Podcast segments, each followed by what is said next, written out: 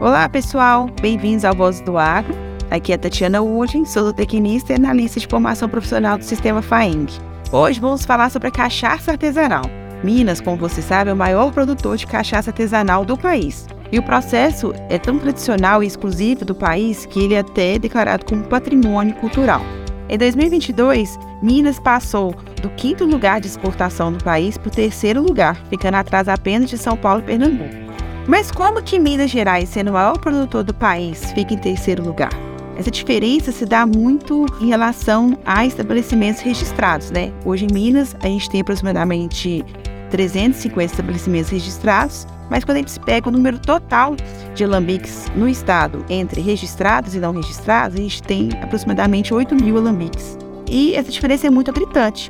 E para explicar um pouco disso, quais essas, essas dificuldades para o produtor registrar, a gente está convidando né, a Luciane Reis Salles, que é engenheira agrônoma e instrutora do Senar há cinco anos, para falar um pouco sobre os desafios, né, esses desafios que esse produtor ele enfrenta aí na regularização.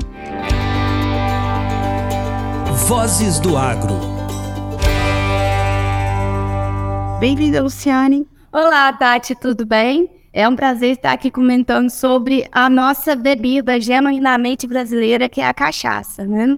Quando a gente fala em exportação, a gente tem que pensar que hoje quem exporta, a gente, é claro que a gente tem algumas cachaças artesanais que exportam, mas a maioria são cachaças que têm um processo de produção industrial, né? São grandes produtores. Em Minas Gerais, hoje a gente tem muitos produtores que ainda são informais, né? A maior parte hoje são informais. Isso acontece em função da falta de conhecimento de, por parte desses produtores em realizar o processo de registro junto com o Ministério da Agricultura. Né? É um processo que é totalmente gratuito, não tem cobrança nenhuma por parte do Ministério da Agricultura. No entanto, o produtor tem que se adaptar, né? tem que fazer as adaptações para se adequar às legislações. Então, hoje, é, do meu ponto de vista, a maior dificuldade do produtor no processo de regularização é a, a falta de conhecimento mesmo. Lu, por mais que haja essa falta de informação, que eu acho que é um dos gargalos principais, o produtor também tem, não tem o conhecimento de que para regularizar, ele também tem que ter um responsável técnico, né? Então, qual que é o papel desse profissional no processo produtivo? O responsável técnico, ele é uma peça fundamental no funcionamento da agroindústria da cachaça. Por quê? Porque vai ser ele que vai estar tá orientando o produtor em todo o processo produtivo, né? Ele vai garantir a qualidade do produto, ele vai trabalhar para aumentar a renda do produtor, ele vai trabalhar para implantar na fábrica, né, as boas práticas de fabricação. Ele pode é, agregar também conhecimento no lançamento de novos produtos visto que hoje o consumidor está cada dia mais exigente, que é sempre novidades em produtos, a gente tem uma diversidade de madeiras para o envelhecimento da cachaça, e isso é o que dá identidade ao produto, né? E quando o produtor faz um lançamento de um novo produto, com certeza isso aumenta a, o faturamento. E o, o responsável técnico, ele está ali auxiliando o produtor em todos esses processos. Né? Então, ele é uma peça fundamental hoje dentro da agroindústria da cachaça. Além de ser um profissional obrigatório pelo Ministério da Agricultura. O Ministério da Agricultura, ele não determina qual é o profissional que esse responsável técnico deve ter, né? Por exemplo, assim, ah, tem que ser um agrônomo, tem que ser um químico, tem que ser um bioquímico, pode ser um engenheiro de, é, agrícola, o que, que pode ser? O Ministério da Agricultura, ele não é, interfere nesse sentido. Quem é, libera o profissional para estar atuando na, como responsável técnico na indústria da cachaça são os conselhos. Então, se o conselho autorizar, o responsável técnico está ok, está liberado para poder ser responsável da indústria da cachaça e é, auxiliar o produtor em toda a cadeia produtiva. Bom, mas assim, tem alguma especificação que, que a gente já tem que pode adiantar já para os nossos ouvintes, assim, para ter uma ideia?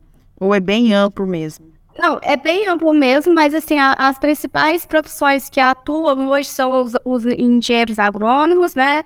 É, os químicos, os bioquímicos, engenheiros de alimentos, técnico agrícola, técnico agropecuário, né? Todos esses são os principais profissionais que têm atuado no setor. É interessante a gente levar em consideração, Tati, até o produtor mesmo considerar o conhecimento do responsável técnico no, sobre o processo, né? Porque é muito importante que ele esteja atento a isso também, né? Para não pegar um profissional que não está preparado. Inclusive, com esse intuito, né, o Senar, é, a gente lançou no, no, final do ano passado é, o curso de responsável técnico, de, para formação de responsável técnico, que é justamente para trabalhar o profissional voltado para o setor da cachaça, né? Então, a gente vai estar trabalhando com eles no processo de produção da cachaça, a gente vai trabalhar as boas práticas de fabricação da cachaça, vai trabalhar análise sensorial e formação de blends, é, e também a documentação para o registro de estabelecimentos e produtos. Né? Então, é uma formação bem completa que esse, é, esse curso está proporcionando para o profissional que se interessar a fazer. É isso aí, ouvinte. Tá vendo? O Senar, é, diante desses desafios, né, construiu todo um programa né, de responsável técnico para oferecer esse suporte para os produtores que queiram regularizar.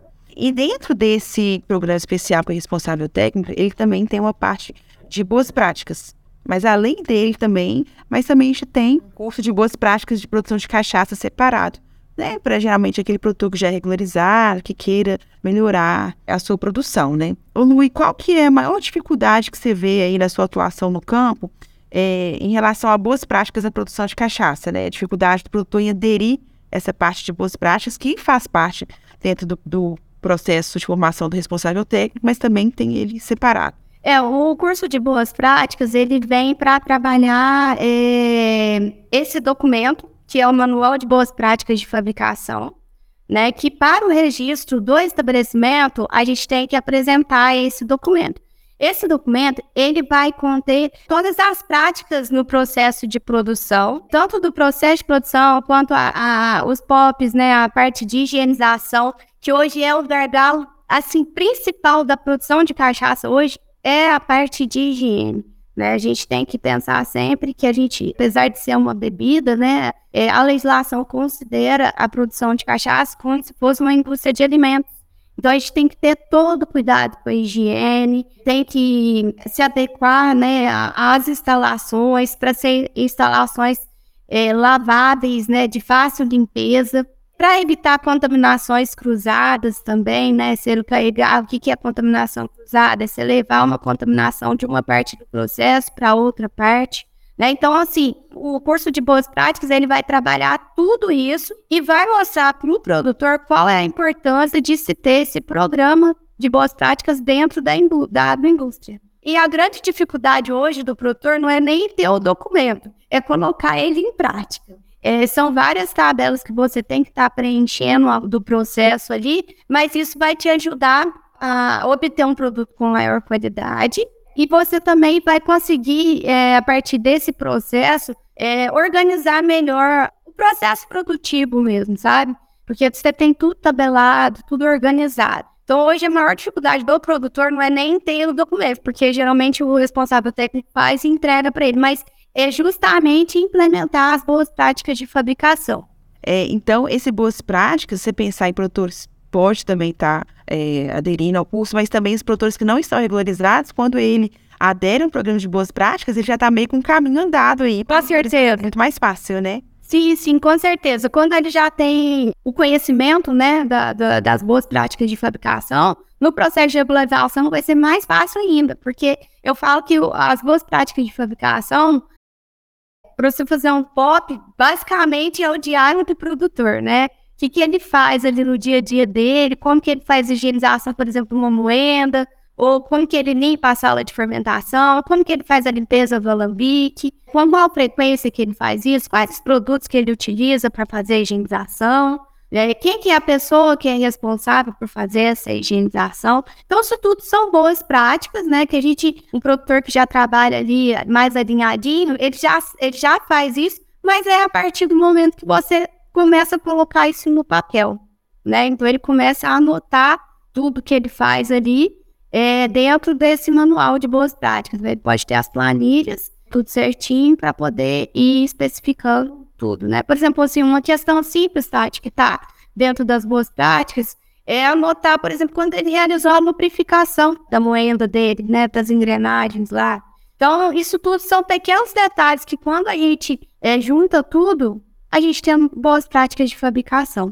Lógico que atendendo né, às exigências da legislação. Né? A gente também tem a questão da qualidade da água, né, que a gente tem que atender hoje os padrões de potabilidade para a produção. Então, assim, são vários detalhes, mas que num todo formam as boas práticas de fabricação. Ai, que bom, Lu. Eu acho que sim, a gente conseguiu né, realmente abordar esses pontos e oferecer realmente ferramentas para os nossos produtores aí.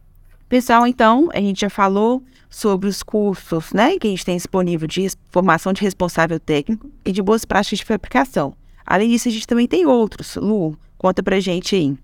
Isso mesmo, Tati. A gente tem. O RT, como eu falei, ele é modular, né? São vários módulos que a gente vai abordar, mas ele é um, um curso mais voltado para o responsável técnico mesmo. É, já para o produtor, a gente tem o curso de produção de cachaça, a gente tem o curso de análise sensorial e classificação de cachaças, e essa de boas práticas de fabricação também. Todos esses cursos, eles complementam o, todo o processo produtivo. E é bem legal porque eles estão bem atualizados. Inclusive, o Ministério da Agricultura aprovou uma portaria, que é a portaria 539, é, em 26 de dezembro de 2022. Estaremos né, abordando é, essa nova portaria nos cursos, que eu falo com os, os, os participantes, que é basicamente o beabá do produtor. Então, a gente tem que estar atualizado. E o Senar está aí para a gente poder ajudar o produtor nesse processo de atualização, de regularização. Né? Nós estamos com uma equipe de profissionais fantásticos que são bem qualificados e que podem atuar auxiliando o produtor nesse processo aí. Lu, muito obrigado pela sua participação e grande contribuição por falar com a gente sobre um assunto que é de grande importância para os produtores de cachaça aqui em Minas. E eu que agradeço o convite, Tati. Foi um prazer falar com os produtores, falar com você aqui. E vamos ao rumo, né, de ser o maior produtor de cachaça e o maior exportador também de cachaça artesanal e não industrial, né? Também gostaria de agradecer a você, ouvinte, pela sua audiência. E para maiores informações sobre todos esses cursos que foram explorados pela Luciane, procurem os sindicatos locais e os nossos escritórios regionais. Conte com a gente aí para a gente é, melhorar cada vez mais o nosso processo produtivo de cachaça artesanal em Minas. E todos os nossos podcasts estão disponíveis nas principais plataformas de áudio, como Deezer e Spotify. Para ter acesso aos outros episódios, acompanhe e se gostou, compartilhe. Até mais, um abraço.